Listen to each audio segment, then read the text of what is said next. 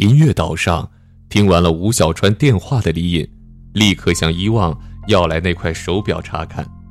那块手表上用以调节指针的一个螺丝，果然是精心改装的针孔摄像头。这个发现令连城和伊旺都怒得恨不得去编阿苏的诗。欧阳菁也脸色绯红起来，恨恨地看向那块手表。这个该死的阿苏！连城怒骂道：“居然，居然！”李隐则说：“我们去别墅看看，这个摄像头都拍到了什么。”回到了别墅，把电线接好了以后，李隐打开电视机播放起来。事实上，伊旺这两天根本没洗过澡，所以他倒也不怕拍到什么，但他不明白李隐的用意。李隐用快进检查着视频，很快。电视机画面上出现了前往音乐岛、进入别墅的画面，接着屏幕上出现了连城和李隐一起去厕所的场景。那个时候，伊旺睡在沙发上，不过摄像头依旧拍到了。接着传来李隐的叫喊声，门被锁住了。伊旺跑过去要撞开门，而当画面穿过一条走廊，来到厕所门前，电视机前的五个人全部瞪圆了眼睛。感觉犹如置身冰窖一般。那扇打不开的厕所门前，站着一个穿着红色衣服、留着长发、脸色惨白、双眼没有瞳孔的少女，而正是她用身体顶住了厕所的门。伊旺顿时用手捂住双眼，感觉无比恐惧。他当时一次次用身体去撞门，李隐的手也微微颤抖起来。不禁向厕所方向又看了一眼，接着，屏幕上那脸色惨白的梧桐少女，身体渐渐变得透明，消失了。在那以后，门就被撞开了。再快进，到了段奕哲死的时候。你们说，会不会这个岛以前是牧场呀？又或者经历过战争什么的？说不定死了很多人呢。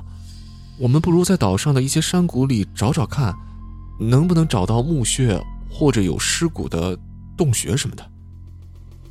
当时段奕哲说出的这番话引起了大家的注意，随后大家附和了他。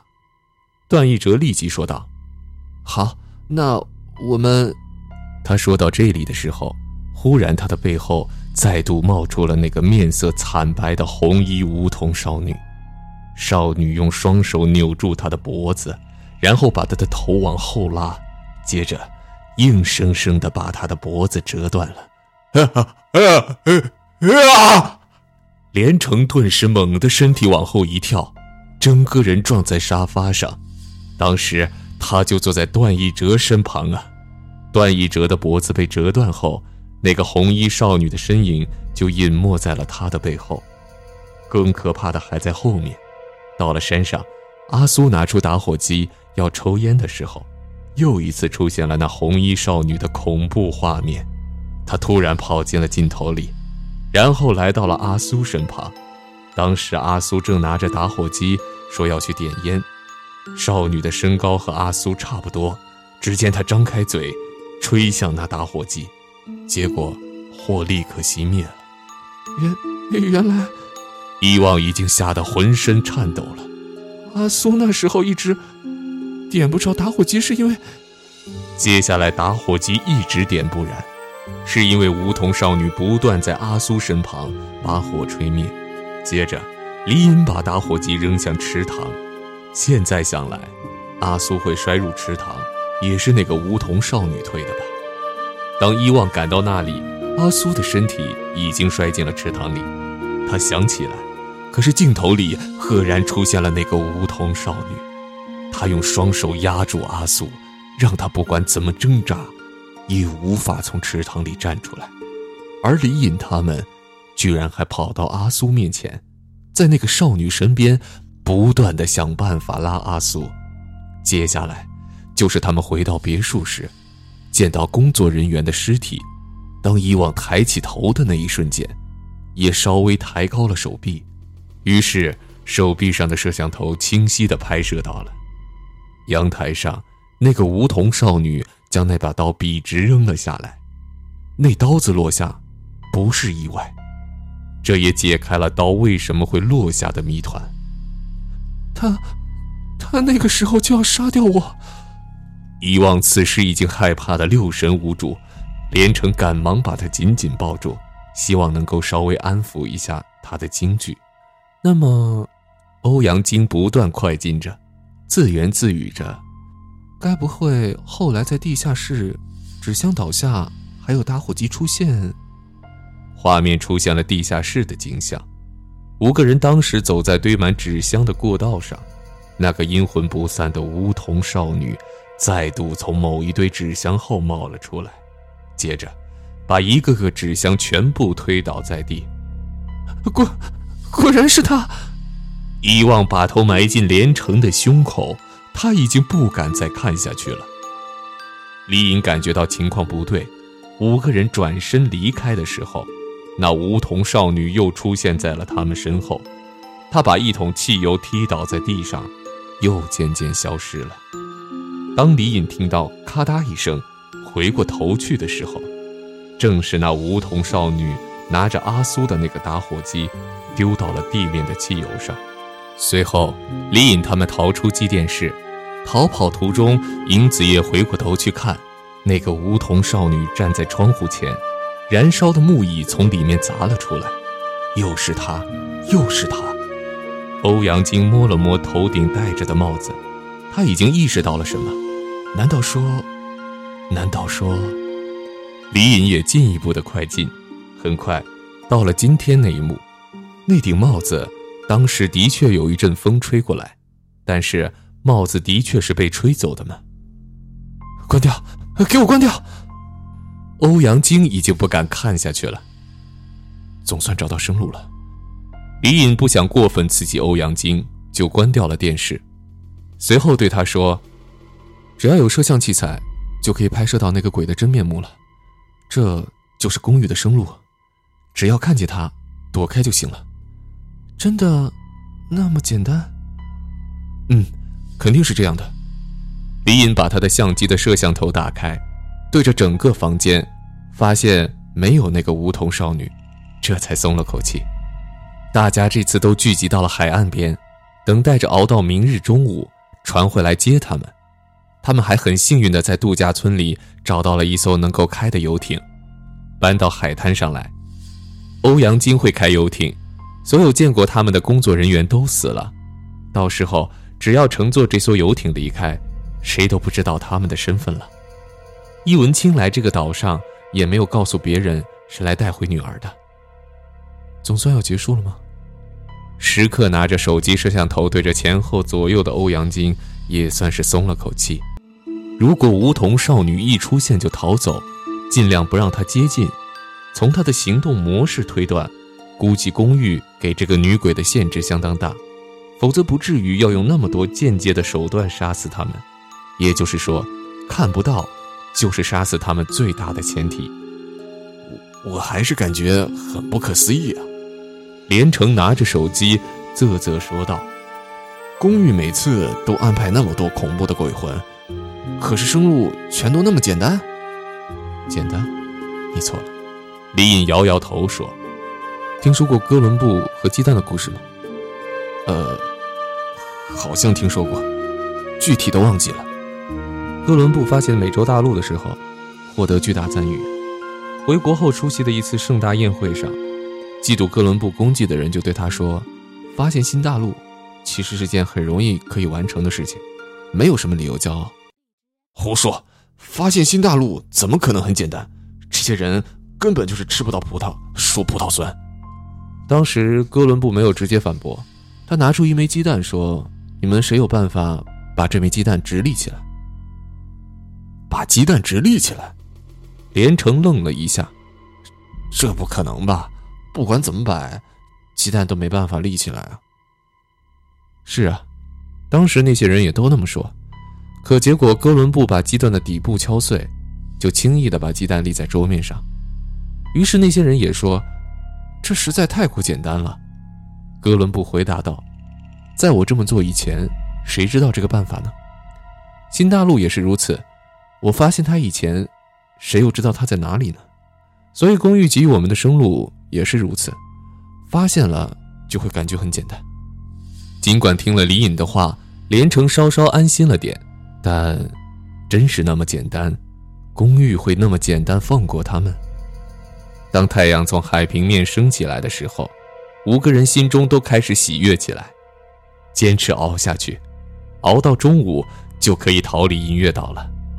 接下来的每一分每一秒，他们都极为谨慎，丝毫不敢懈怠。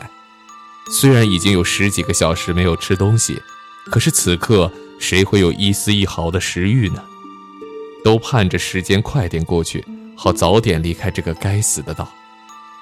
一阵阵海风吹过来，潮水拍打着海岸，每个人的心都悬到了嗓子眼，眼睛一刻也不敢离开手机。五个人背靠背地坐在一起，把手机对着东南西北四个方向，这样梧桐少女无论从哪里出现都会被发现。就在这个时候，伊望所对的南方，在手机摄像头里，两块岩石之间。忽然有一道红色身影快速闪过，出，出出现了！伊旺大叫起来：“他他出现了！”他这一叫，其他四个人都大为骇然。李颖赶忙把手机对准南方：“哪里？他在哪里？”“就就在那块岩石后面。”李颖对另外四人喊道：“不要都对着这里拍，这是其他方向。”他随时可能出现在其他方向，大家连忙照做了。这时，欧阳菁在手机屏幕中猛地看到，在连城身后多出了一双赤着的脚。连，连城，你你后面？连城吓了一大跳，连忙把手机调转过去一看，可是什么也没有。欧阳菁的手机屏幕里也看不到那双脚了。快走！李隐大喊一声，几个人立刻撒开腿拼命跑起来。一晚上都没睡好，体力自然很难维持，而且跑的同时还要时刻拿着手机对着附近拍。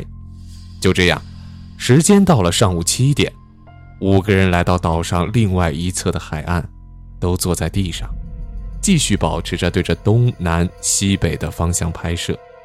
还好这几天都没怎么用过手机。所以电量还算充足。可，可恶！连城不停地看着手表，就剩下这么点时间了。只要离开了这个岛，离开这个岛，也不代表就安全。尹子夜提醒道：“别忘记，只有回到公寓，进入那个旋转门里，我们才算真正安全。”连城一愣：“对啊，要到下午回到天南市，进入公寓。”才算是真正逃脱了那个梧桐女鬼啊！时间终于到了十二点，每个人的神经都绷得很紧。他们站起身，要回到船停靠那边的海岸。别怕，李隐安慰他们说：“掌握了那个女鬼的位置，就不用怕了。放心吧，我们不会死在这里的。”回到那边海岸，每个人都急促不安，几乎每分钟就要看几次表。为了防止表的时间出差错，大家都买了瑞士的名表。尽管价钱很贵，但这个钱绝对不能省。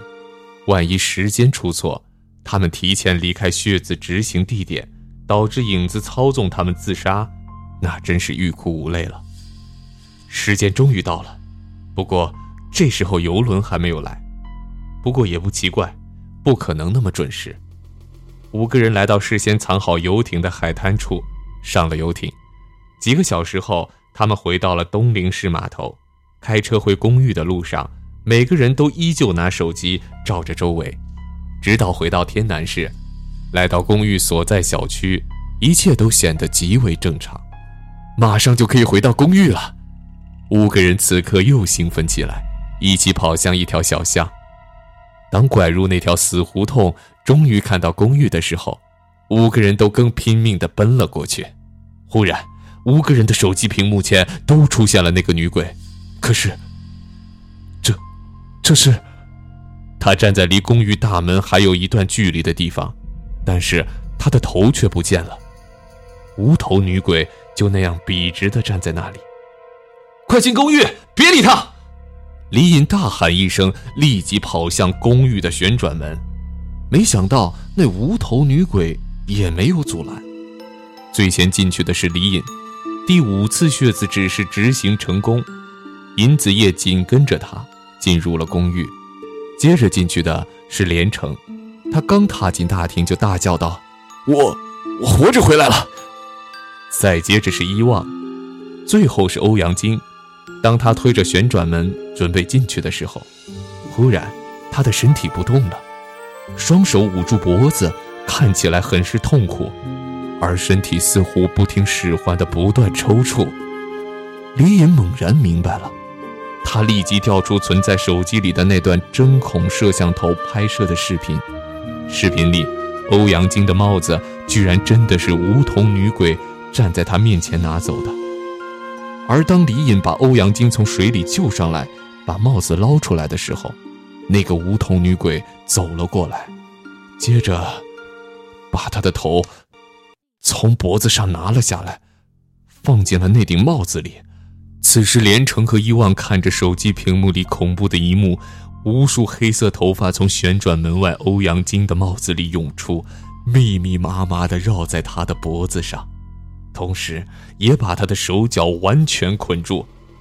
欧阳菁，李隐刚要冲向旋转门去救他，可是那顶帽子忽然猛地坠落，把欧阳菁的整个身体都盖了进去。圆帽掉在了地上，孤零零地躺着。手机屏幕上，站在公寓大门一侧的无头女鬼，也消失不见了。